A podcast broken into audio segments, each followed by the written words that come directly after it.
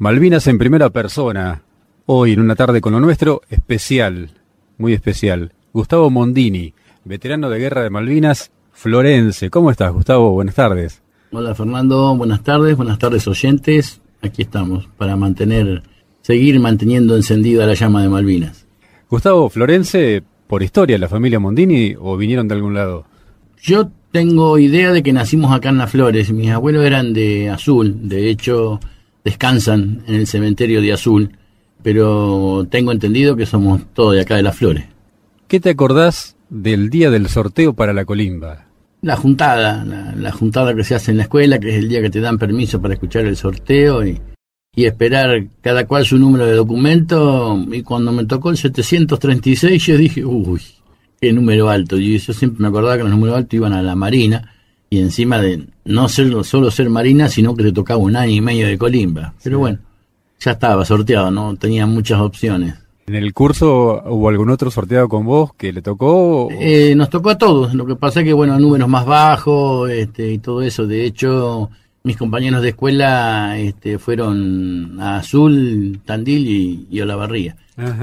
De todas formas, yo la hice en, en Mar del Plata en el grupo de artillería de, Defensa Aérea 601, que ahora es ADA 601. Yo, de todas formas, siempre agradezco haber estudiado en el Colegio San Miguel, el Colegio Católico, que fue lo que me dio mucha fe y mucha creencia en Dios. Y yo creo que era el destino, que tenía que ir a Malvinas, a pesar de que mm, yo en esa época tenía un primo hermano mío que trabajaba, o sea, era militar, y trabajaba en el primer cuerpo de ejército en Palermo, de donde salen todos los destinos del país. Nos llevamos cinco meses de diferencia, yo soy mayor que él. o sea, él iba siguiendo también mi sorteo y todo, y como militar me llamó para agradecerme de que la patria iba a tener, este porque mi hermano se había salvado porque fue de la clase 56-57. Claro mi otro primo mayor también y mi otro primo menor tuvo un accidente en un brazo derecho que también le tocó hacer el servicio militar. O sea que de la rama de los varones de, la familia nuestra era el primero que iba a hacer el servicio militar.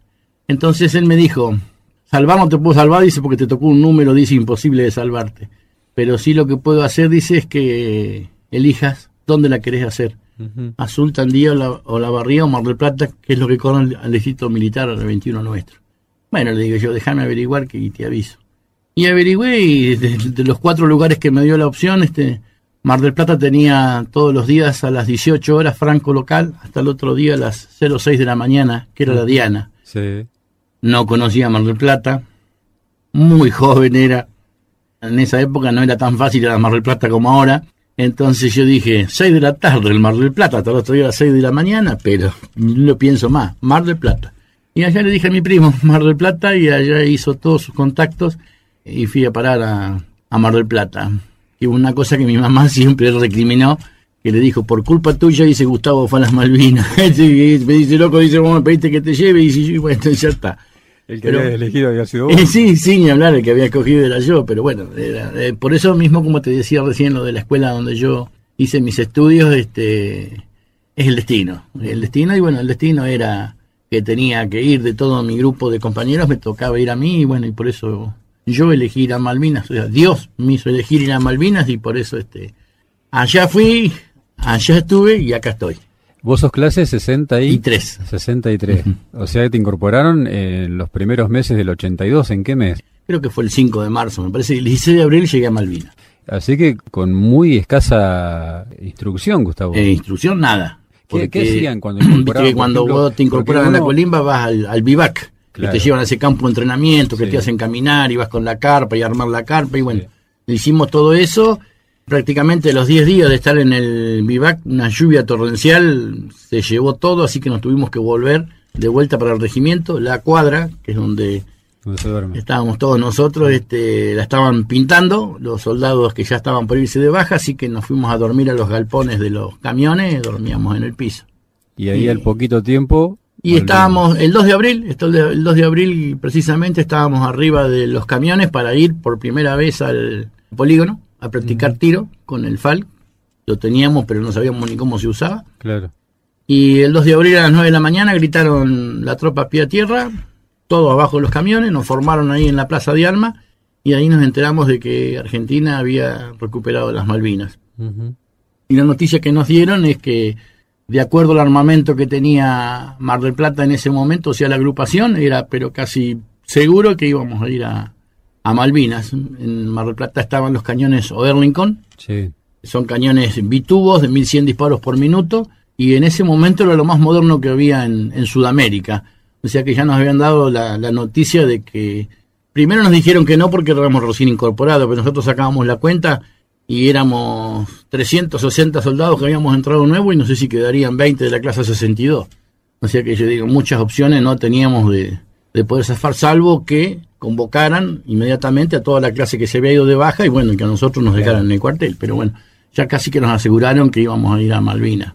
¿Y ya habían eh, distribuido entre las unidades, entre las baterías? No, no, porque bueno, nosotros, o sea, eh, la agrupación se divide en batería A, batería B, Sí. batería comando y la batería de servicio. Sí. La batería de servicio es la que se encarga, bueno, de la cocina, de toda la, la- como bien lo dice la palabra, de servicio. La comando es la que más se especializa y la batería A y la batería B son las baterías de combate. Sí. Pero bueno, en total éramos 360 entre toda la agrupación. Una cantidad muy importante. Sí. Éramos cuatro, o sea, agrupaciones entre todos, ¿Y en qué batería estabas vos? en la B. Así que estabas muy cerca de un Noerlicon. Sí, sí, sí, es más, practicamos una semana antes de salir para Malvinas, practicamos tiro al mar. Primero fuimos con el FAL por primera vez al polígono, porque ese día después que nos dieron la noticia, otra vez arriba del camión y a practicar tiro. Yo siempre le decía a los chicos que estaban conmigo, porque bueno, que en la colimba siempre tenés de todo, gente de muy avanzado nivel, de nivel medio y de muy bajo nivel, porque la colimba les toca todo. ¿Mm? Y le digo, fíjate, le digo que creo que vamos a hacer centro todo hoy, me parece, le digo, porque es la única forma que nos van a dar coraje para poder llevarnos, ¿viste? Y era una cosa que sí, que apuntabas para el blanco del de al lado y te levantaba la bandera al lado tuyo y yo le decía, averigüen quién era que está allá en el fondo con la bandera para agarrarlo a la vuelta, porque nos daban coraje de todos lados. Tirabas, apuntabas para arriba, pum, centro, te levantaban la bandera, tenías que bajarte y gritar tres veces viva la patria, y vos decías, nah, tengo una puntería que no se me escapa nada. Bien. Pero bueno, ya te digo, eh, se manejaba también mucho de acuerdo a la forma de ser de cada uno. Claro. ¿El viaje para el sur cómo fue? En avión, sí, todo en avión. Fuimos en un 747 de la Fuerza Aérea Argentina, desde Mar del Plata a Comodoro Rivadavia. Ujú. De Comodoro Rivadavia a Río Gallegos en un 747 de Aerolíneas Argentinas sin asiento, íbamos todos sentados en el piso. Sí. Estuvimos cinco días en Comodoro Rivadavia. Desde el 11 de abril al 16 de abril estuvimos en Comodoro. El 16 estuvimos en un 737, que es un avión más chiquito, Sí. también de Aerolíneas Argentinas sin asiento, y con ese avión de- bajamos en Malvinas el 16 de abril. Fue la tropa, porque los cañones y el director de tiro y todo lo demás que lleva el generador, todo lo demás fue aparte, ¿no? En barco, eso iba en barco. Nosotros llegamos y no teníamos el armamento hasta que no llegaran los barcos. Y que más le había, en su momento fue cuando le había agarrado el bloqueo naval Sí. y no sabía si iban a llegar, que los barcos nuestros venían con las cruz rojas, que era para que no, porque los tenían que dejar pasar, y bueno, todo, ya empezábamos a hacer trampa de movida nomás, ya, era bien de argentino era. ¿Y qué hicieron cuando llegaron en el mientras tanto, mientras llegaba la... No, y nos fuimos, se armamos la carpa cuando bajamos a la noche, aparte como en las películas, ¿viste? Vos ves las películas y te parás en la escalinata del avión y mirás para los costados y entras a ver edificios, luces, todo. Nosotros llegamos, bajamos al avión ahí, miramos para el costado, nada, nada para un nada, nada para allá. Vimos por ahí la, la cabina de- del aeropuerto, era un- una habitación de 4x4 y de 2 metros 50 de altura. Y, uy, digo, esto no es como en las películas que uno ve los aeropuertos cuando baja y todas esas cosas. Y bueno, pero ya estábamos. En Malvinas no había muchas opciones, así que de ahí caminamos unos, habremos caminado unos 1500 metros, armamos las carpas, dormimos un rato porque tuvimos tanta suerte que nos pusimos en la cola del aeropuerto, así que hasta que llegó el segundo avión y donde dejó el- la gente y tomó para volver, nos voló todas las carpas con las turbinas en los aviones, o sea que creo que lo habíamos rabo al lugar ya. Y bueno, nos quedamos ahí y al otro día ya fuimos a un refugio antiaéreo que había ahí en, en la isla que ya estaba armado y bueno, y ahí estuvimos casi 11, 9 días, 9, 10 días esperando que llegara el armamento y cuando llegó, que llegó en los barcos, se empezó a distribuir en helicópteros a las posiciones que ya estaban asignadas para que la agrupación de antiaérea este, prestara su defensa. Sí. Y ahí, bueno, nos encaminaron en. Algunos fuimos en camión, otros fueron caminando porque estaban cerca y a otros, como estaban en la otra punta, los llevaron en, en helicópteros. Yo estaba en lo que sería Puerto Argentino. Nosotros le dábamos defensa que es Moby Brook, creo que le dicen. Moby Brook, donde estaba el Este, cuartel de los Royal Marines. Claro, nosotros le dábamos defensa al helipuerto, que se había creado ahí, un helipuerto nuestro, a la planta depuradora de agua y al edificio de los Royal Marine. Ajá. Esa era la función de la posición nuestra, de, que era la primera sección de la batería B. Primera sección, eh, ¿hablamos de un solo cañón o de más de un cañón? Dos cañones, Dos un radar cañones. y un director de tiro. Cada posición tenía dos cañones, un radar y un director de tiro. Claro, le contamos a la audiencia, esto lo contó igual Claudio Braguini Sí. cuando lo entrevistamos la vez pasada acá, el Oerlikon, los movimientos los hace dirigidos por un equipamiento. Por un radar, exactamente. O sea, el Order Lincoln funciona de dos formas, manual o automático. Cuando está en automático quiere decir que el radar toma el, el avión enemigo y si el avión viene abajo de los 4.000 metros te dan la orden por un intercomunicador que hay que pases la pieza automático y automáticamente el cañón se posiciona solo en donde va a tener alcance con de fuego libre con el avión enemigo. Claro. Y cuando el avión venía arriba de los 4.000 metros, este, ahí te daban la posición, la altitud y la latitud, y vos lo pasabas a manual y vos solo buscabas la posición, la altitud y latitud para poder bombardear. Lo que pasa es que esos cañones que usábamos nosotros tenían una efectividad del 98,9% hasta 4.000 metros de altura. De 4.000 metros de altura para arriba era como que tirar como para ahuyentar, pero no para impactar o bombardear. Pero de los 4.000 para abajo era adquirir el blanco y era blanco puesto. Prácticamente no errabas tiro. Claro, Prácticamente no errabas tiro. claro, era muy efectivo. ¿Quiénes eran los jefes de tu sección? No, Nosotros teníamos el teniente primero Reyes, Ah, que era el que sí. estaba a cargo de toda la agrupación, Sí, y después con nosotros estaba el teniente Ferré, que era el oficial que estaba a cargo. Ajá. Después estaba el subteniente Barry en otra posición, este, con quien entrevistaste vos también estaba en otra posición, porque éramos, creo que éramos seis posiciones, me parece. Sí. Y había porque estaba el aeropuerto, el Monte Dos Hermanas, el Monte Ken, nosotros ahí en la planta depuradora. Entonces, todas teníamos un oficial general a cargo, que era el teniente primero Reyes de la- de la batería B. A su vez, cada sección de la batería B estaba a cargo de un oficial, que en el caso nuestro estaba a cargo del teniente Ferré. Y después, bueno, las otras posiciones iban cambiando los oficiales y todo. Y después estaba el teniente coronel Arias, Sí. que era el jefe de la agrupación completa, Luminarias. Lupín Arias, que falleció hace dos años. ¿Y sus oficiales también había en el servicio de pie? Sí, sargento, y sargento primero, y cabo, y cabo primero, sí. ¿Y soldados, tropa, cuántos eran? Y nosotros la posición nuestra éramos 36 y teníamos un oficial, seríamos 30 soldados, 5 suboficiales y un oficial. ¿Y la ubicación en las posiciones cómo era? ¿Iban rotando? Ah, íbamos rotando. Sí, no, no teníamos asignado. Es más, yo en una de las anécdotas que uno tiene de la guerra, que son el, el- el humor que uno le llama de la guerra, en una noche de castigo me dejaron 36 horas en la pieza de artillería. Ese día no me tocó ni tirar un tiro, así que no tuve ni suerte para eso. Después sí estuve en posición y disparé y, y todo, pero, o sea, era, te decían Juan acá, Pedro allá, y Claro. nadie tenía un rol asignado porque nadie en realidad conocía el armamento Claro. casi que si estaba en automático nos hacían un favor porque el cañón se encargaba De de posicionarse y nosotros lo único que teníamos que hacer era apretar el, el botón para poder este disparar. Claro. Así que estaban, digamos, dando la seguridad a, a Puerto Argentino, un lugar que fue neurálgico porque recibían cañoneo naval. A partir del primero de mayo, la amenaza aérea también estuvo presente permanentemente. Sí, más que nada, el bautismo de fuego de los ingleses, que fue el primero de mayo, fue en el aeropuerto. Sí, Que la idea de los ingleses era destruir la puerta, la pista de aterrizaje para que no pudieran ni salir ni entrar más avión y ya con eso este, casi que nos bloqueaban. claro. O sea, fue positivo, pero fue replegado el, el bombardeo este, por las fuerzas de, de Delgada este, y no tuvieron un final feliz, digamos, de parte de los británicos. Y aparte, la- el piso del aeropuerto son todas como si fuera un, un piso de pinotea de madera de tu casa. Bueno, la pista ya es igual, pero de aluminio, con un papel áspero arriba como si fuera una lija. Entonces, bueno, había un bombardeo, caía una bomba cerca del de la pista, se rompían cinco o seis planchetas de esas, se sacaban y se volvían a encastrar y se volvía a poner la pista otra vez operable prácticamente en, en horas. Estuvo operable hasta el final de la guerra. Sí, sí, sí, sí, no pudieron nunca. Entonces, a la vez de que los ingleses este, averiguaron la efectividad que tenían las piezas nuestras, ellos tenían que también trabajar arriba de los 4.000 metros porque Claro. si no eran, como dice la palabra, carne de cañón Claro. y ellos usaban muchas bombas de impacto de tiempo. La bomba de impacto de tiempo es una bomba que desde el momento que se dispara, ejemplo, para que se entienda, tiene 20 segundos e impacta. Sí.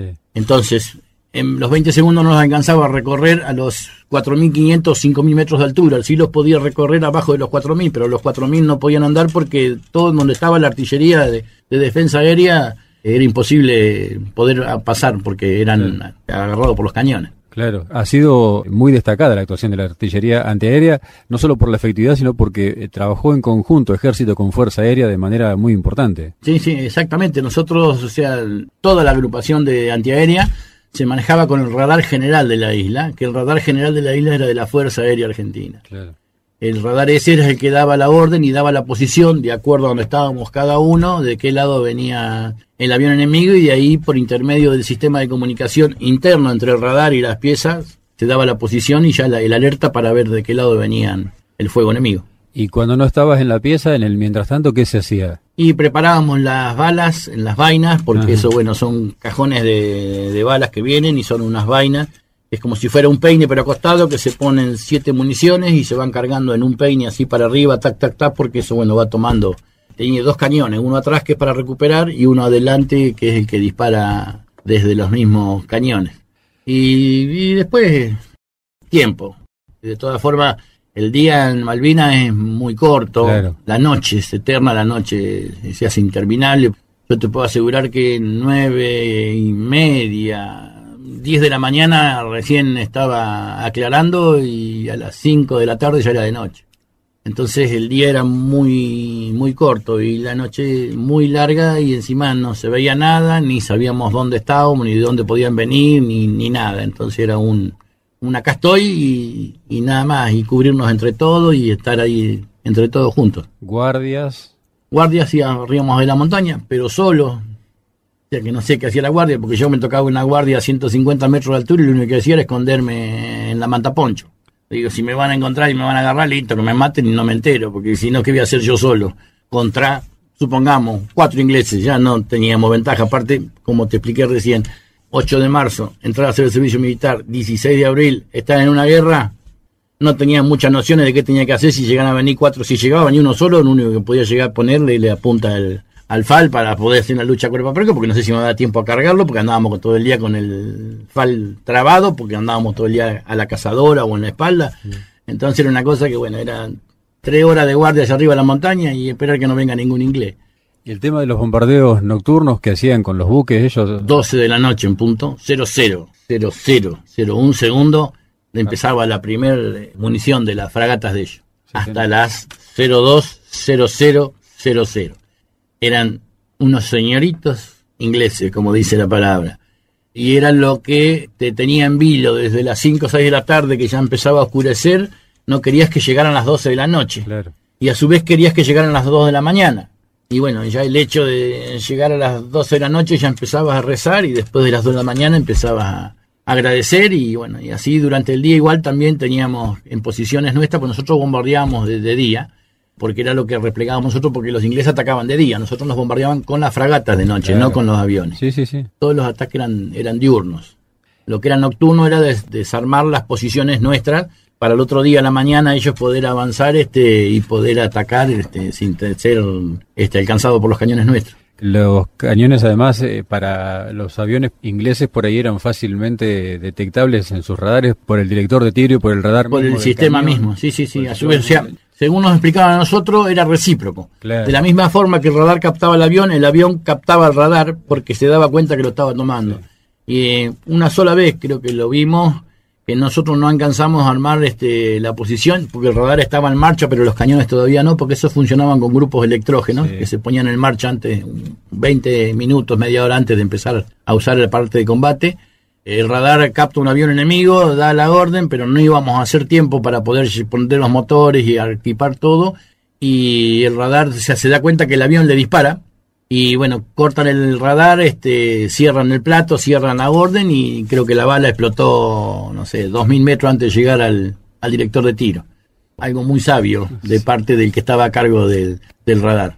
Porque no había horario, ni había lugar, ni nada por el estilo, ni ruido, ni nada. Era una cosa que decían, pum, sonaba la alerta roja, que era la sirena esa famosa que había, y ahí todos a correr a las posiciones y esperar porque no sabía si iba a venir de atrás, de adelante, de la izquierda, de la derecha, nada. Eh, nos decías hace un ratito que estuviste en el servicio de y que tiraste alguna vez. Sí, sí, sí, sí. Tiré y creo que impactamos porque, bueno, en ese momento disparamos las dos piezas, sí, en automático. No, en automático era lo más bonito que había para, a pesar de que era una guerra, ¿no? Este, lo más bonito para disparar porque, como yo te explicaba, el avión se pone solo en posición y cuando el, el cañón ya toma el alcance del avión, los tubos empiezan a temblar solos y lo empiezan a seguir. Por eso es tan automático. Y ya desde el momento que el cañón pega el primer latigazo para abajo, ya tenés la orden de fuego libre. Y es apretar un disparador. Y es apretar un disparador que está en el piso, este, y con eso tirábamos ráfagas de 70, 80 municiones, porque esos cañones disparan 1100 balas por minuto. Cada munición, o sea, cada disparo de los 1100 tiene un radio de explosión de 280 metros a la redonda. Sí. Por eso la eficacia era prácticamente en los 4000 metros de 100%. Y entonces, ya te digo, tirábamos ráfagas de 70, 80 municiones. Los Pain no daban para mucho más tampoco, pero bueno, veías la ráfaga porque las balas eran trasantes. Pero bueno, como el objetivo era el mismo de las dos piezas, cuando las balas se juntan en el aire, que se juntan en el impacto del avión, no sabes si que le pegó el de la izquierda o el de la derecha. Claro. El hecho era que lo habíamos bajado y, y ahí es cuando victoriábamos. Claro. Eso me pasó una sola vez, después estuve dos veces más, pero trabajamos con la pieza en manual, no en automático. Una sola vez nos dieron la- una posición del avión que la buscamos con el cañón, porque tampoco todos los días nos atacaban, eh, eran distintos Claro. puntos estratégicos. Busqué la posición, la altitud y la latitud con los relojes del, del cañón, pero en ningún momento tuve la, o sea, la opción de disparar, porque cuando está en manual, el radar te da la orden para disparar.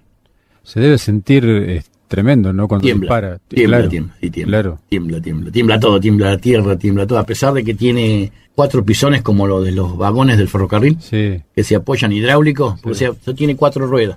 Vos lo transportás y cuando llegás a la posición, bajás los cuatro pies, que son como cuatro pisones, y las ruedas se ponen así en forma horizontal y eso sirve para ponerle la malla arriba y, y camuflar la pieza para que desde un avión de reconocimiento se confunda con la, con la tierra. Uno los ha visto tirar por ahí en imágenes, en video, ¿no? y, y se ve que el Y escupen las cápsulas para abajo. todo el pero, sistema, sí. sí. que porque es un proyectil importante, son Sí, 35 sí, sí, milímetros. 35 milímetros. Y encima Claro. bitubo. Claro. ¿Fue esa la única posición donde estuviste, Gustavo, o, o en algún momento de las acciones los cambiaron de lugar? Nos cambiamos de lugar, pero nos cambiamos de lugar metros, porque bueno, ya se veía, de acuerdo a los cañoneos navales de nocturno, ya se veía que habían descubierto la posición, entonces este nos íbamos rotando 300, 400 metros, 500 metros para un lado o para el otro. Fueron las dos veces que hicimos cambio de posición y yo creo que fueron dos de las cosas acertadas que tuvo el jefe nuestro que dio la orden para cambiarlos, porque al otro día, cuando volvimos a la posición a buscar lo que nos había quedado, no había quedado nada. Había cráter por todos lados. Les habían tirado Nosotros, todo. la ventaja que teníamos, estábamos en un corredor aéreo. Se le llama al espacio que hay entre dos montañas. Yo Sí. te lo hago a vos para que vos veas que me va, porque me estás viendo, el resto no. Son dos montañas así, corredor aéreo al medio. Por ahí entraban y salían los aviones nuestros para no ser captados por los radares. Entonces cuando tiraban de más atrás, pegaban en el lomo de la montaña de este lado. Sí, Cuando el avión de tiro de ellos lo corregía, claro. avanzaban y cuando pasaban de largo y pegaban en el cordón de aquella montaña. Claro. Nosotros estábamos en el medio, Claro. hasta que rotando, rotando de estar acá, rotan acá, sí van a pegar acá. Entonces cuando yo no sé si, no sé qué fue, si Dios lo, il- creo que Dios lo iluminó y nos cambiamos de posición este dos veces. En una al otro día fuimos y no encontramos nada y en la otra a las 48 horas andando en la posición donde habíamos estado tampoco había quedado nada. claro. Todo eso se hacía de noche. Estaban haciendo unas punterías bárbaras. Los Sí, que sí, tenían una logística Claro. espectacular. Todos los aviones de reconocimiento que usaban ellos, que según el radar andaban arriba de los 10.000 metros de altura. Claro. Era imposible tirarle con nada. Y además tenían controlado el espacio aéreo. de- Sí, bastante sí, sí. Y aparte de noche mandaban ellos porque nuestros aviones volaban de día. ¿Hubo algún episodio con algún avión propio? o- El bautismo de fuego nuestro, el primero de mayo, este, no digamos que lo bajamos, averiamos un avión nuestro que venía, como quien dice, en contramano por el corredor aéreo, porque había una orden que toda cosa que volara después de las 6 de la tarde se viniera con la foto de Galtieri y se le tirara. Porque podía ser un helicóptero o un avión nuestro tomado prisionero y bueno, y veníamos todos, ah, es nuestro, pum, lo dejamos y nos mataban todos. Entonces, para que se entienda, vos venís de azul para acá y a las 6 de la tarde te agarraron en la rotonda de la 3 y la 30 y para ahí. Que te faltan 7 kilómetros para llegar, pero en esos 7 kilómetros no sabes con qué te va a encontrar. Y vos decís, ah, ya estoy acá, no me van a conocer. No, no te van a conocer.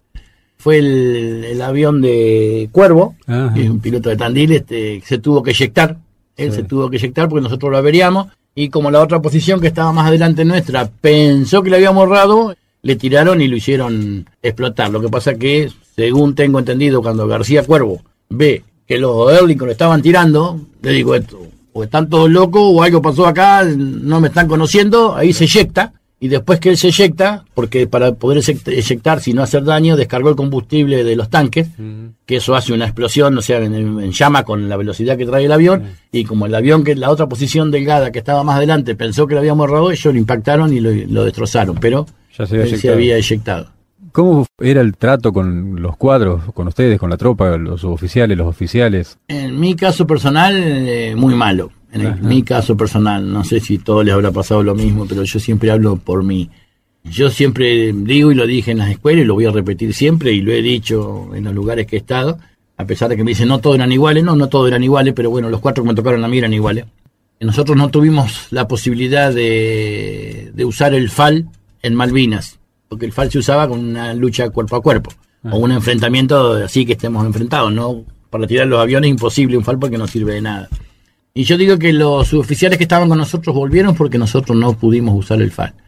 Si hubiéramos podido usar el FAL, este, ya estábamos todos de acuerdo, la tropa, por eso hablo en mi persona, pero estábamos todos de acuerdo, o sea, creo que todos recibimos el mismo trato, de que si hubiéramos tenido la posibilidad de usar el FAL, este, primero matábamos los suboficiales nuestros y después los ingleses. Los suboficiales. Nuestros, sí. Los oficiales teníamos uno solo. Ah, uno solo, claro. No iba a ningún lado, estaba siempre en radar. Claro. Por eso teníamos que buscarlo, si no. Igual los oficiales nuestros venían atrás nuestro, adelante íbamos nosotros.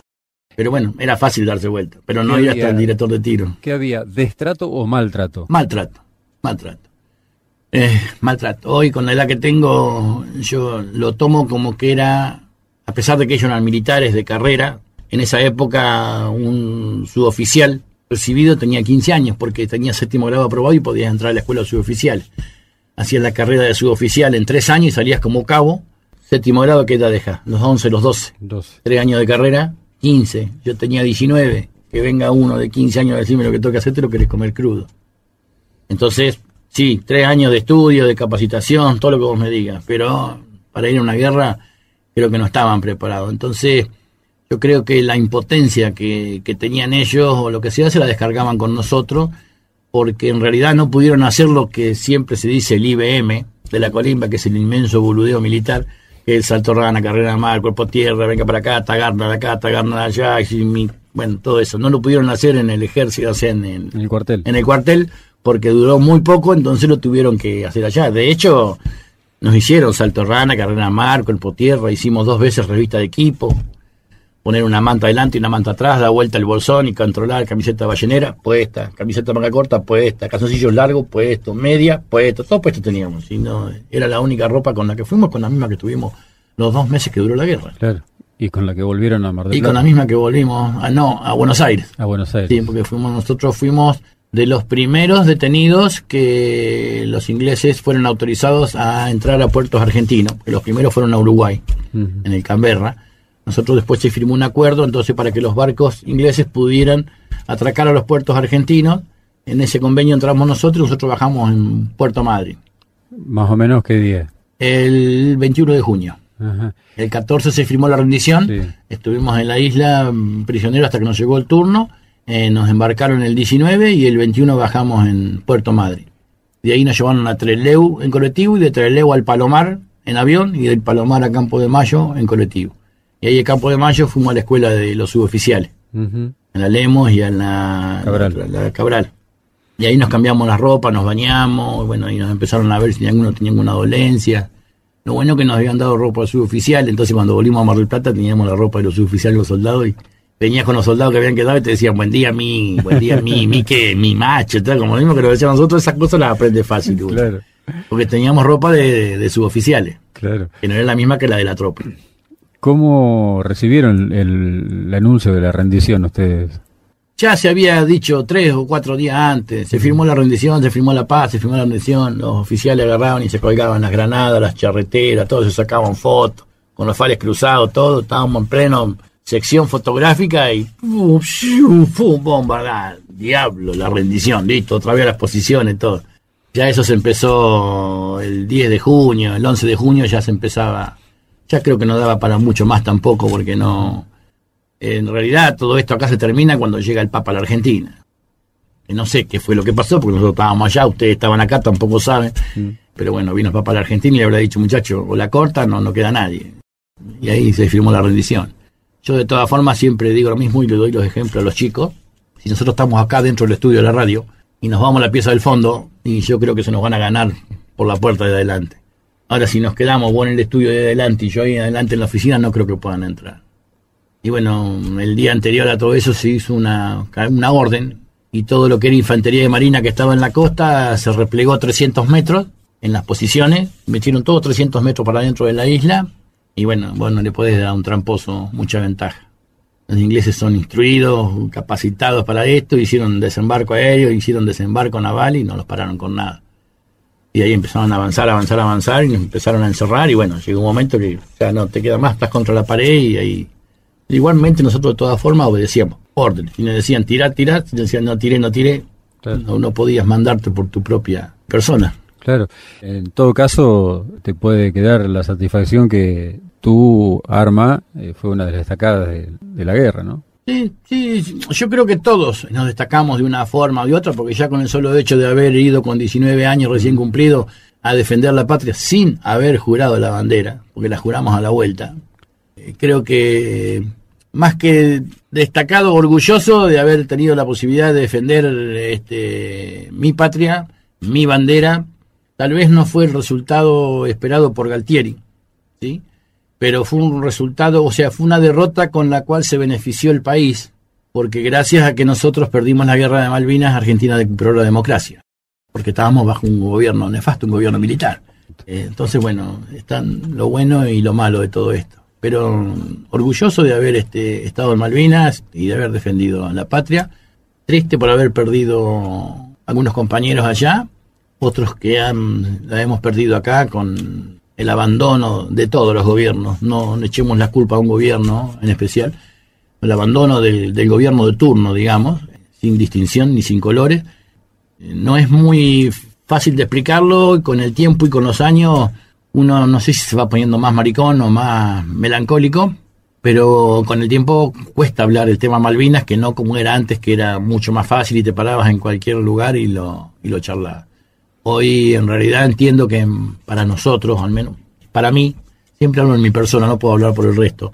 Para mí Malvina es un sentimiento. Mm. Y por ahí entiendo al hincha de Boca o al hincha de River que va con lluvia, viento y va a la cancha y alienta a su equipo. Y bueno, y yo hago lo mismo por Malvina. Capaz que no voy a la cancha porque no me gusta tanto. Pero sí trato en lo posible de que mm, Malvina siga presente en todos, en los chicos, en los grandes, sigo trabajando en silencio, sigo atrás del avión, no me van a cortar las alas, tengo civiles, como el caso tuyo, particulares, digamos, ¿no? Que les interesa mucho la causa de Malvinas, me hago cargo de lo que digo, mucho más que algunos veteranos de guerra. Y bueno, con el apoyo de ellos sigo luchando y creo que no sé cuándo, pero lo vamos a conseguir. Por el cansancio, estamos, pero lo vamos a conseguir seguro.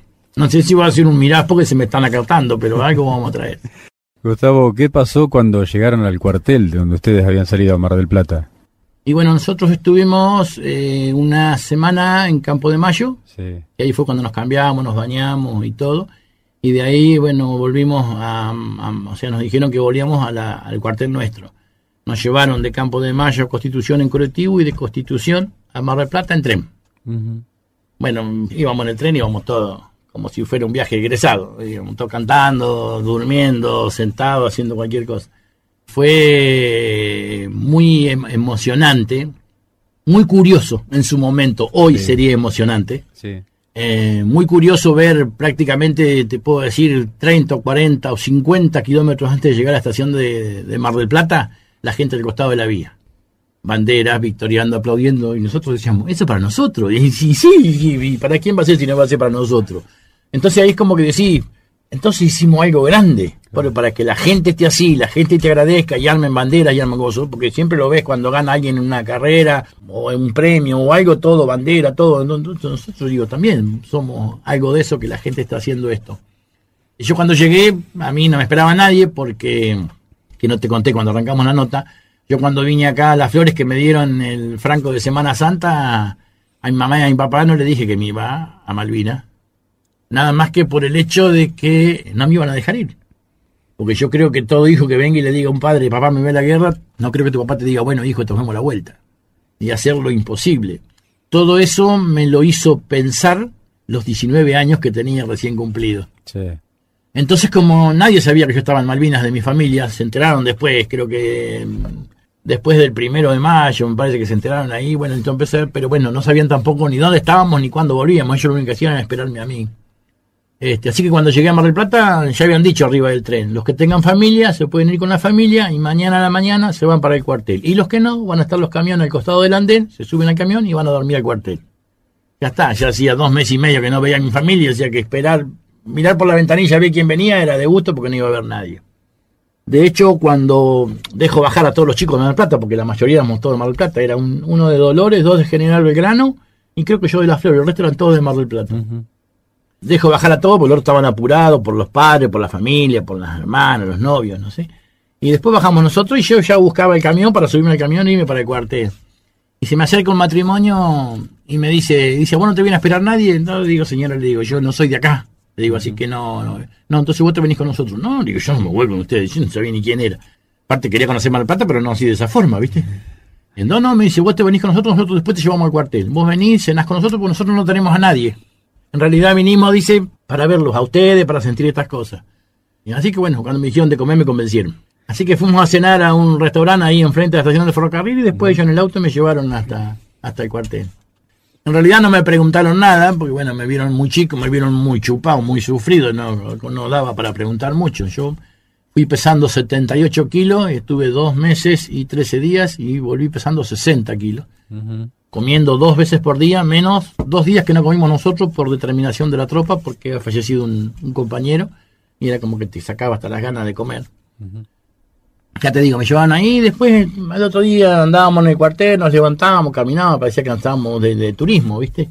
Hasta que primero dijeron que iban a, a, licenciar a los de Mar del Plata, les iban a dar 15 días y después el resto.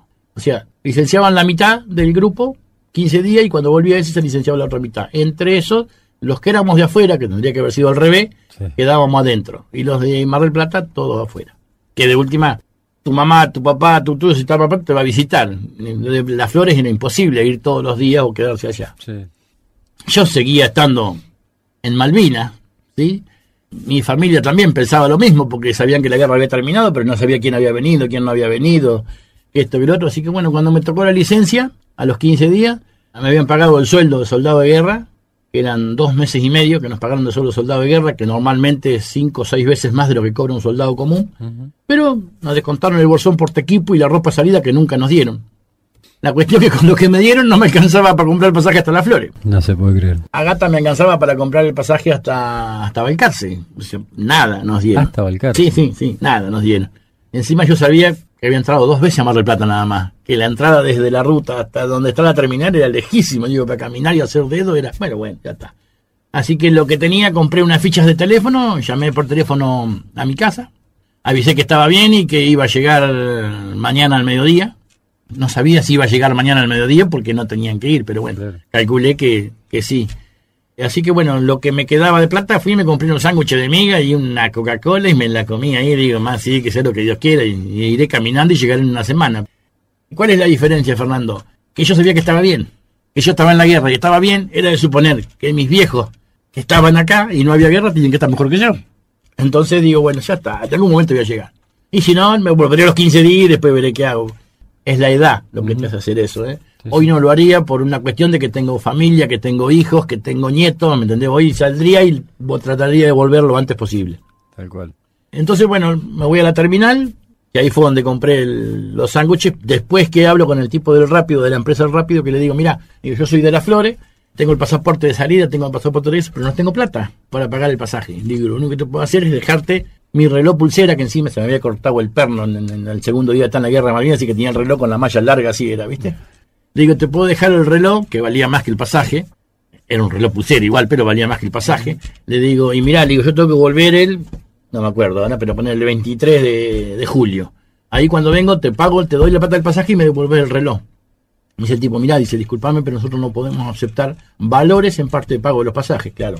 Hoy lo pensáis y tiene razón. Claro. Tipo, vendiste 10 pasajes, tiene que haber 100 pesos cada uno, tiene que haber 1000 pesos. No puede haber 900 pesos y un reloj. Era entendible, en ese momento no lo entendí.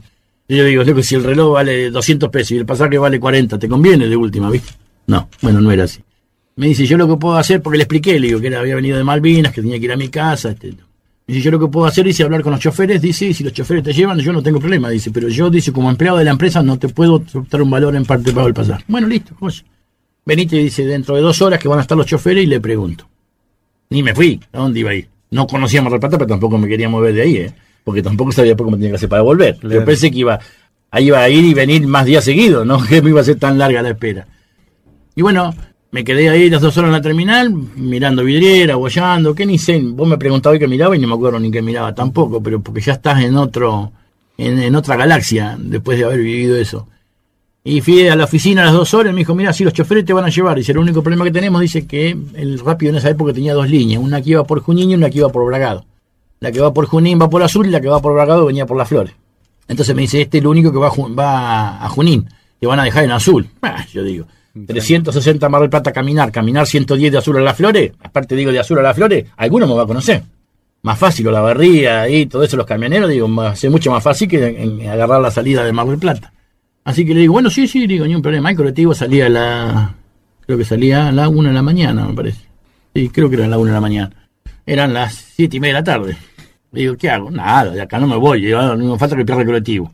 Así que me quedé, bollaba por los andenes, bollaba en cualquier momento, termino preso, sospechoso, viste, ven y me cosa, no tenía documento, porque el documento te lo secuestra el ejército hasta ¿Y que no cuando estabas entras. uniformado tampoco? No, no, de civil, si no, nunca lo dieron. Te digo que nos cobraron la ropa y no la dieron. No le dieron uniforme a No me dieron el uniforme ni el bolso, nada, pero nos cobraron, eso también se lo quedaron ellos. Pero no importa. Así que bueno, me quedé y me puse a bollar ahí, entró el colectivo, entré a la plataforma, me quedé ya al lado del colectivo para no perderlo, bien de, de gaucho acá de flores, viste, bien pero aquella acá no me saca nadie. Y estaba así alrededor del colectivo y siento que me dice, Mondini, me doy vuelta. No lo conocí, pero sí decía el rápido. Yo digo, qué bueno, si yo ya soy amigo del chofer, esto ya voy en coche, ¿viste? Me dice, ¿vos sos de las Malvinas? Sí, le digo yo. Me dice, ¿me conocés a mí? No, le digo, la verdad que no. Ah, dice, yo soy Yitu. Mi papá tenía la confitería, dice, enfrente de la Plaza Mitre, donde está el kiosco La Negra de Tulio o, Sí. o Bartolo ahora. Ahí está la confitería. Creo que donde está Bartolo, me parece. Ah, sí, le digo, yo me acordaba de eso, pero me acordaba porque él también se acordaba. Y dice, si yo dice, me acuerdo, dice que vos le robabas los bombones a mi papá, porque viste, tenía todos los mostradores abiertos con las bandejas abiertas y todos los bombones a la altura, al alcance nuestro, que teníamos 8 o 9 años, que entonces era servirte, viste que en los kioscos te ponen los vidrios ahora y los nenes no pueden chocar, bueno, antes estaba toda la vista. Uy, yo digo la puta. ¿Cómo se va a acordar que le robaba al padre? Este no me lleva nada ahora, ¿viste? Me dice, no, me dice, yo tengo unas historias tuyas. Uh, sí, le digo yo, que no la empieza a contar por las dudas, ¿viste? Porque uno termina siendo un personaje de chico y después va siendo un personaje grande y ya después, por eso es mi, mi sobrenombre que vos lo conocés, Claro. ya esto lo vengo arrastrando, pero he mejorado un montón ahora, no sabés lo que no es lo mismo que era antes. Entonces me dice, lo único que nos va a contar, sí, le digo, no hay problema, te cuento. Lo hizo manejar al acompañante, se sentó, en, viste que en- antes de los colectivos, en los colectivos comunes, iba el que manejaba y el, el acompañante va atrás que dormía en el asiento. Sí. Así que yo me senté con ellos ahí y te puedo asegurar que a las cinco cuadras que arrancó el colectivo, era una tribuna que tenía atrás mío, porque claro, era la Claro. novedad. Claro. Los chicos de Malvinas era la novedad, ¿me entendés? Y que yo empezaba porque este Yitu decía, pero qué hijo, pero qué, pero ¿y cómo nos mentieron así? ¿Cómo? Porque yo le en realidad yo les contaba la verdad de la guerra, que ellos nunca la supieron, y la única que escuchaban la verdad era por la radio. Entonces este, me dice, pero dice, nosotros vamos a ir a azul, dice, pero vos quedate tranquilo que yo en azul, dice, voy a hablar con el de la estrella, dice, para que te con el embarque para las flores con el que hace la combinación. Sí, le digo, joya, digo, no tenés problema, yo de azul ya dejame en la ruta nomás que de acá hago dedo y y me iba a ser más fácil. Ya te digo, 200 y pico kilómetros menos para caminar tenía, así que ya eran... Me dice, no, no, vamos a ir a la terminal y yo voy a hablar. Bueno, llegamos a la terminal, me dice, bajá y dice, vamos a tomar un café con leche. No, le digo, "Che, no sabés lo que cené. Mentira, no había comido nada, pero tenía un hambre que no sabés lo que era. Nada, me dice, vamos a tomar un café, dice que está, que está fresco, dice, porque esto era en julio, julio era. Vamos a tomar un café, dice, bueno, me tomé tres cafés con leche y me comí dos docenas de media luna. No, ma, es que cuando me mostraron la primera media luna era una cosa que era no, oro en polvo. Son cosas que no te las olvidás a pesar de que hayan pasado ya 40 años de esto, que le tuvo que decir, porque viste que normalmente en las terminales de ómnibus a los choferes de colectivo no les cobran lo que consuman para que la gente baje y consuma en, eh, en el kiosco y, Claro. en, y en el bar. Entonces, pobre tipo este, con eso no tuvo otra opción que decir cuánto debía, ¿viste? Porque, bueno, que tomé un café con leche y dos media luna, vaya y pase, pero no tres café con leche y dos de media luna era imposible. Que el tipo de la confitería le dijo, no, dice, ¿qué te voy a cobrar? Dice, jamás en mi vida, dice, en mi vida vi un tipo desayunar, dice, con tanta, dice, energía como este chico. Dice, yo no sabía, cualquier cosa quería comer, ¿viste? Y ya después me había dado, ah, al principio me dio vergüenza, después ya está. Miré, no había más media luna, sino que para que iba a seguir comiendo, ¿viste? Ya, ya había pasado la vergüenza. Y me dijo, bueno, ya hablé con el de Estrella, dice, quédate tranquilo que, que te van a llevar, dice, te van a llevar para las flores, dice, no, no te hagas problema. Así que ahí nomás, pum, pum, enfrente del, del, andén de la, de la estrella, parado ahí, yo no, ya no quería perder nada. Llegó el colectivo este, y lo mismo. Los tipos me dijeron, vos sos el de Malvina, todo. Dice, bueno, sí, nosotros vamos a llevar las flores. Dice, no, no hay problema. Dice, bueno, listo, joya. También lo mismo, tuve que contarle 300, 400 metros, una otra tribuna más atrás. Y cuando llegamos a la terminal me dice, no te bajes, que te vamos a llevar hasta la puerta de tu casa. Ah, yo ya me quería largar, la pasada, viste, cuando dobla ahí en la 25 de mayo, ya me quería largar. Porque ya entré a mirar, viste, cuando venís tan lejos y entraba a mirar, y acá está Gatica, acá está Catorini, acá está todo. Estaba todo en su lugar hasta ahora, viste. Así que, bueno, le digo, está bien, y yo es que le iba a decir que no. Y justo sube la mujer de un inspector, que ellos lo llaman los chanchos, que le dicen a los inspectores. Y entonces se me acerca y me dice, mira, dice, no vas a disculpar, dice, pero subió la mujer de un chancho. Dice, cagamos, digo, yo subió la chancha, digo, yo acá, viste, al horno y te vamos a bajar, dice, en la esquina de 25 de mayo y General Paz cuando doblamos. Sí, le digo, joya, no hay problema. Bajé ahí en la esquina de General Paz 25 de mayo, lo primero que hice fue ir a las de oro, a ponerle el perno a la malla del reloj porque no me lo habían querido tomar en parte pago porque estaba roto. De ahí salí y me fui a cortar el pelo a los Bojini, que estaba al lado donde está Palomino ahora, de Jorge Bojini. Ahí me fui a cortar el pelo porque pensaba en la melena que traía, parecía Piero, ¿cómo era? Esto eran 10 y, sí, 10 y cuarto de la mañana. 9 y 20 llegó el colectivo, entre que esperábamos y todo. Bueno, fui a la de oro, después ahí, cuando desemboco San Martín y Rivadavia, bebe Melende, me ve por la ventanilla. Y me dice, eh, Gustavo, dice, cuando me dice, recién, vení, dice, vení, vení, pum, adentro del municipio, todo, hicieron una formación, todos los empleados, bueno, soldado dice que fue a defender la patria, ah, ah, todo, un aplauso, todo, yo me quería ir a mi casa, pero bueno, estaba a dos cuadras y no podía llegar. Sí, ni hablar. Bueno, no, no llego ahí todavía. Llego a la esquina de la otra avenida, ahí, San Martín 9 de julio, doblo, Colegio San Miguel, donde yo fui. Claro. Amaya Lámaro en la puerta. Me dice, Gustavo, dice que se vení, pasá, dice, vamos a mostrarle a los chicos. No, y digo, yo, digo, bueno, listo, ya está. Y único que falta que me agarre el lobizo en la esquina, que está, y ya está. Después, Ismael, este, el de la pompa fúnebre, y bueno, ya tengo toda la cuadra completa, ¿viste? Once y cuarto de la mañana termino con toda esa perolata y cuando llego a la esquina de lo del Loviso, que me paro ahí, mi mamá estaba parada en la puerta de casa. Y mi mamá tenía problemas de ciática. Yo te mm. puedo asegurar, Fernando, que debe haber tardado 15 segundos. Yo vivo en la otra esquina, en la esquina del Almirante Brown, a la esquina 9 de julio. Habrá tardado 15 segundos. Y me llevó mucho tiempo, eh, mucho tiempo a entender por qué cuando me abraza y me aprieta se larga a llorar. Y lloraba y lloraba y lloraba y lloraba. Y a mí no se me caía una lágrima. Ahora sí. y dije yo, no puedo ser tan frío, no puedo ser tan duro.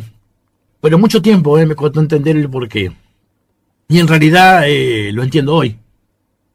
Cuando uno tiene hijos, tiene nietos, y vos te preocupás porque no llegan, o porque están bien, o porque les pasa algo, y entonces hoy me doy cuenta que ese fue el sentimiento de mi mamá cuando me abrazó cuando yo vine de Malvinas. Seguro.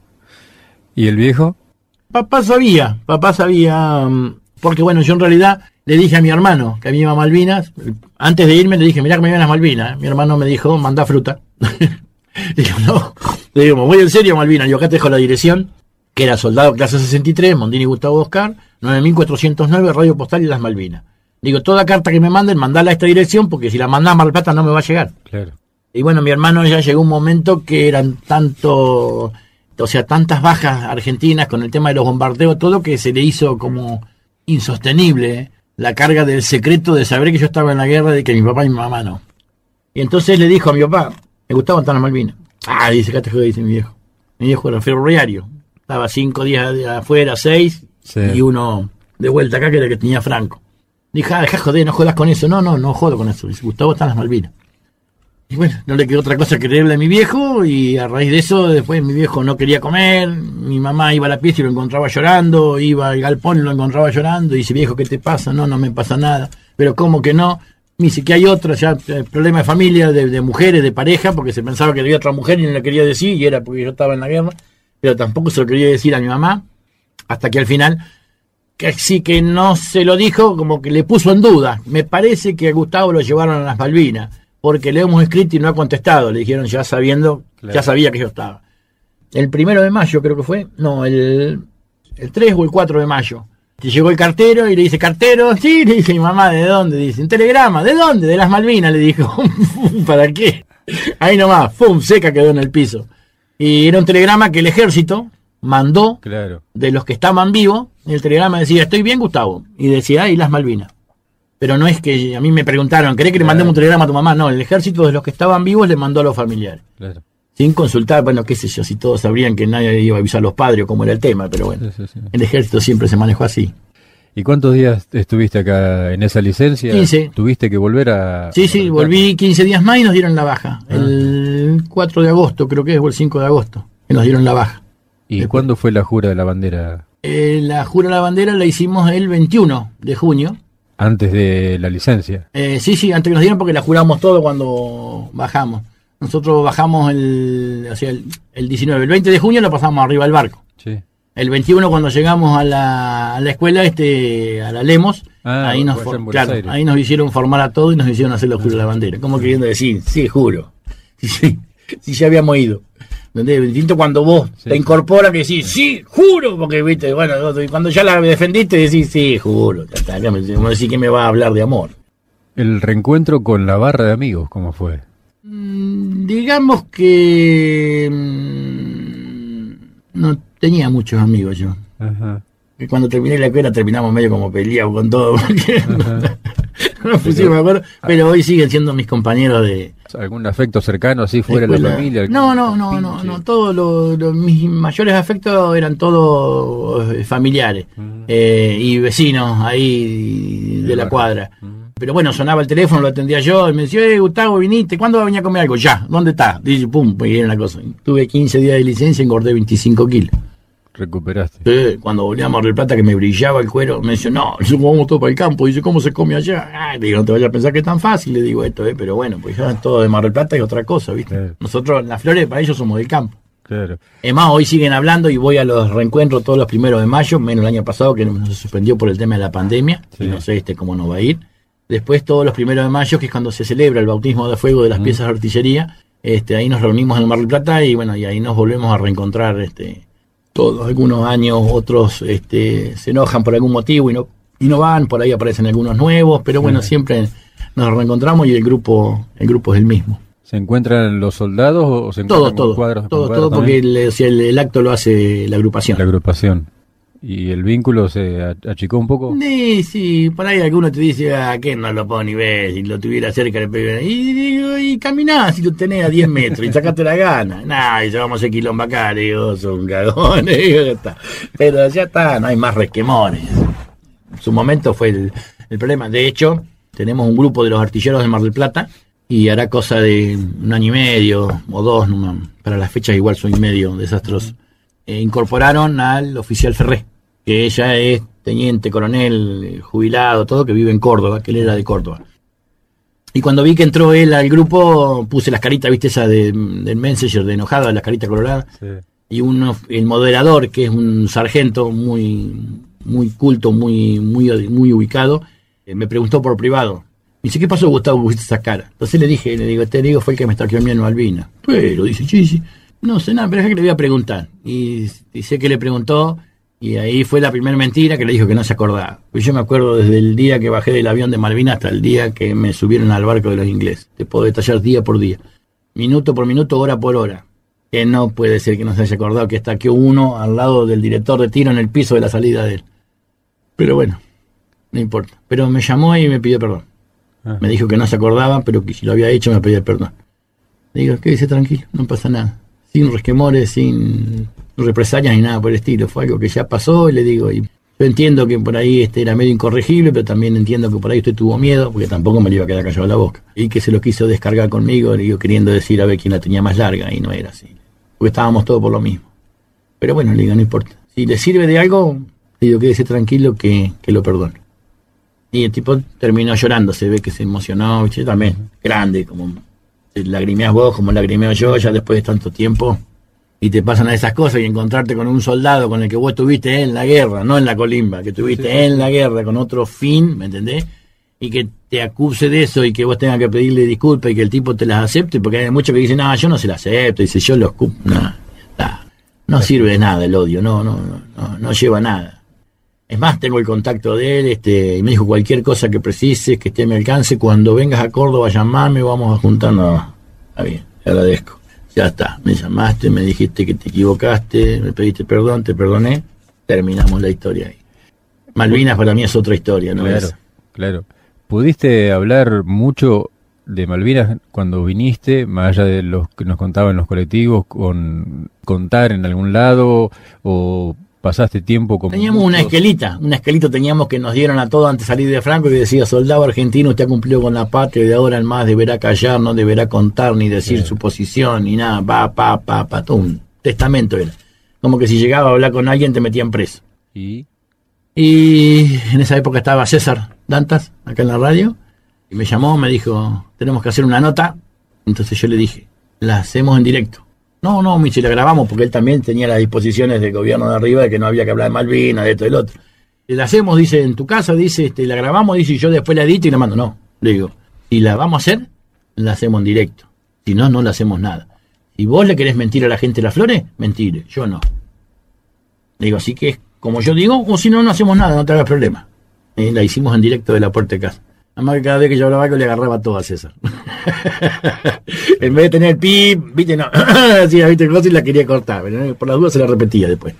¿Y después con el paso de los años te fue fácil contar o te fue complicado? No, no, no, no, me gusta, me gusta mucho hablar de Malvinas.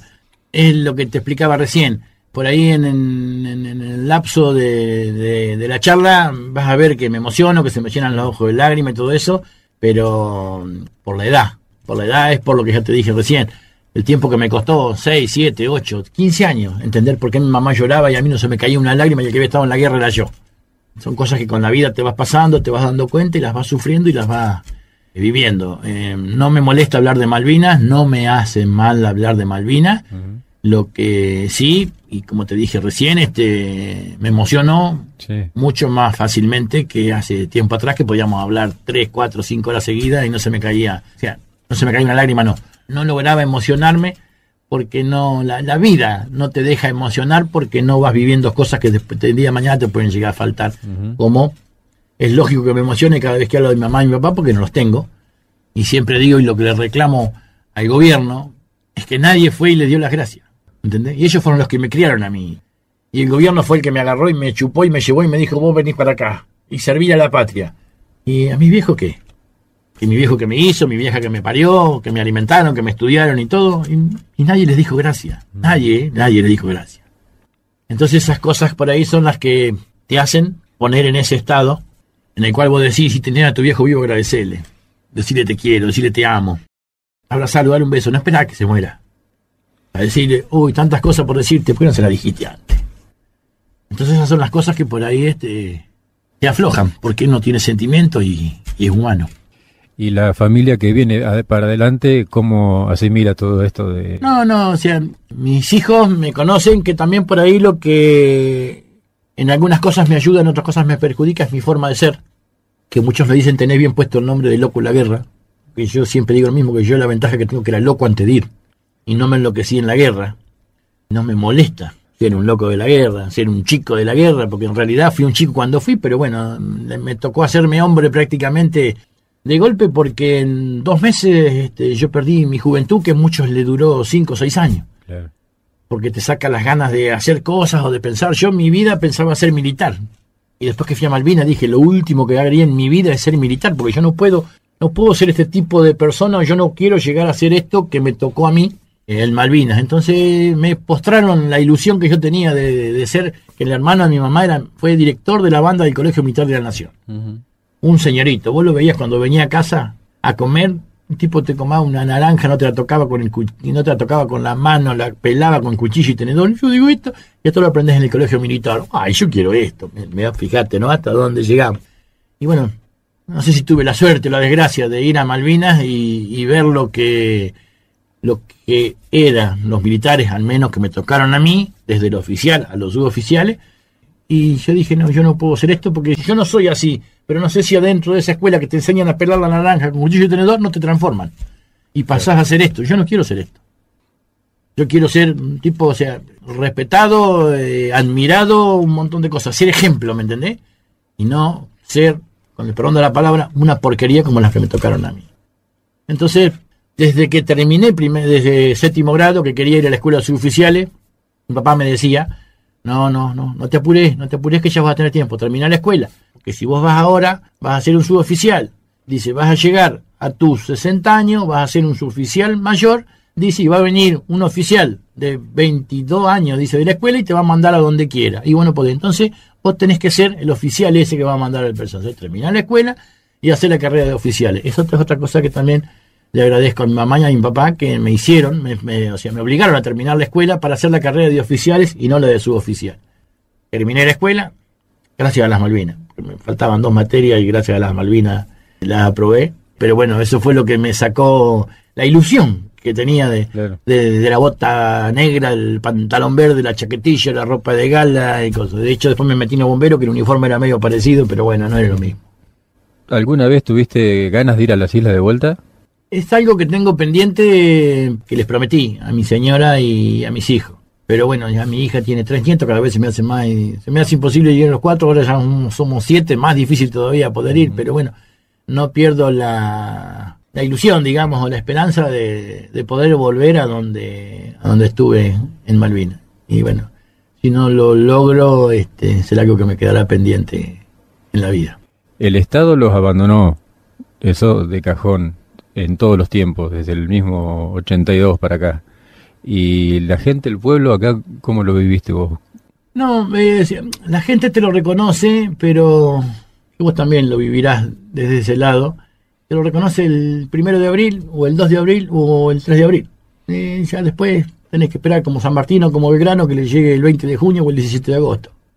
De todas formas, sí, la gente te lo reconoce acá de las flores, todo, te dicen, ah, vos estuviste en las Malvinas, ah, un veterano de guerra tengo un chico que es policía que es el único, ¿eh? Que cada vez que me ve, esté donde esté, en la puerta del banco, en la parada, todo, me hace saludo uno. Saludo uno, soldado de mi patria. El único. Se lo agradezco. Que es lo que, viste, a veces las publicidades que vos ves cuando alguien te hace saludo uno, todo. Son actos que te llegan al corazón, no es que te digan, ah, para que digan, no, mira, ¿quién será este? Que el policía se cuadró y le hizo saludo uno. Pero bueno, yo sé quién soy, sé lo que di, sé hasta dónde soy, mi señora sabe lo que soy y mis hijos también, así que para mí es lo, es lo principal. Y mi hermano que todavía está ahí también se acuerda de las historias de Malvinas y bueno, y tengo mis sobrinos, los nietos. Hoy, hoy todo lo que uno hace en sí lo hace en base a la familia y, y Malvina es un libro este, que yo tengo en mi mente. No lo tengo en la mesa de luz, lo tengo en mi almohada vuelve de tanto en tanto Malvinas. Todos los días. ¿Sí? Todos los días. es imposible. Es imposible no olvidarte. Como yo te decía recién, yo te puedo redactar desde el día que bajé del avión y me bajé y miré para los costados y no vi nada y caminamos y todo hasta el día que nos subieron al barco inglés y estuvimos 46 horas de viaje en el barco inglés y nos bajaron en Puerto Madryn. Te lo puedo contar con lujo de detalle. Imposible olvidártelo. Imposible. Te lo podía olvidar 10 minutos, 15 porque te pusiste así una cosa a la otra, pero Malvinas siempre vuelve siempre vuelve. Vuelve mi mamá, vuelve mi papá, vuelve mi hermano, siempre vuelve. Bueno, algún locutor que te jode, vamos a ver. No, al contrario. tengo otro regalo para vos, pero no me llegó todavía. Gustavo, gracias. No, Fer, a vos. Eh, por tanto. Acá estamos. Y vamos a estar como estuvimos siempre. Y bueno, Malvina vive en, todos nosotros. Y no tiene que, que apagarse la llama. Es más, te voy a hacer un, una pequeña reconto. Ayer me llamó Adrián Ventureira. Que fueron los movilizados a hablar con él porque, bueno, quieren ver si podemos armar un espacio físico en común, qué sé yo, qué sé cuánto, todo. Le digo, Adrián, nos juntamos. digo, yo no tengo problema en juntarnos. Le digo, pero son dos cosas distintas. Pero nos juntamos, lo vemos, lo charlamos, no hay problema. Si en los actos no se les dice que no vengan. De hecho, en la plazoleta que tenemos acá, este, ellos hicieron una fuente y nadie le dijo nada, ni fui yo con un martillo que vivo enfrente y se la rompí. Pero es como que vos no podés, como el agua y el aceite no se mezclan, como los suboficiales y los soldados no se mezclan, tampoco se mezclan los veteranos con los eh, movilizados. Pero por una cuestión de que, mm, ¿cómo te puedo explicar? Para que se entienda y no se, mal, y no se malentienda. Cuando alguien con palabras quiere decir lo que no es, o parecer lo que no es, eh, al que realmente es le molesta. Entonces, hay que saber diferenciar entre un veterano de guerra y un soldado movilizado. Los dos estamos por la misma causa. La única diferencia es que el veterano de guerra estuvo en Malvinas y el soldado movilizado no. A los cuales ellos, no todos, muchos aducen de que sufrieron y vivieron y pasaron lo mismo que nosotros. No puede ser nunca bajo ningún punto. Este, nosotros estábamos todo el día bajo fuego enemigo. Eh, y ellos acá estaban todo el día bajo el, sol argentino, que no era este, el fuego enemigo. Pero bueno, yo no tengo problema, yo estoy para sumar, no estoy para restar y, no hago diferencia, de la misma forma que lo perdoné al oficial que me, que me hizo un calabozo de campaña y me estaqueó cuatro horas al pie del cañón, de la misma forma hablo este, con los movilizados de, a la par de ellos sin ningún tipo de problema. El tema es que, bueno, manejamos distintos, distintas formas de pensar, pero si el objetivo es Malvinas, ahí estaremos todos juntos. Gustavo Mondini, soldado clase 63, veterano de guerra, Catrasca. Lo dijiste al final. ¿eh? Catrasca. El apodo que acarrea desde de chiquito. chiquito. Ha mejorado un montón. ¿no? chiquito. Ahora es Catra. Ahora ya casi sos Gustavo. No, es Catra. es Catra. No, no llega a la segunda. Gracias. A vos.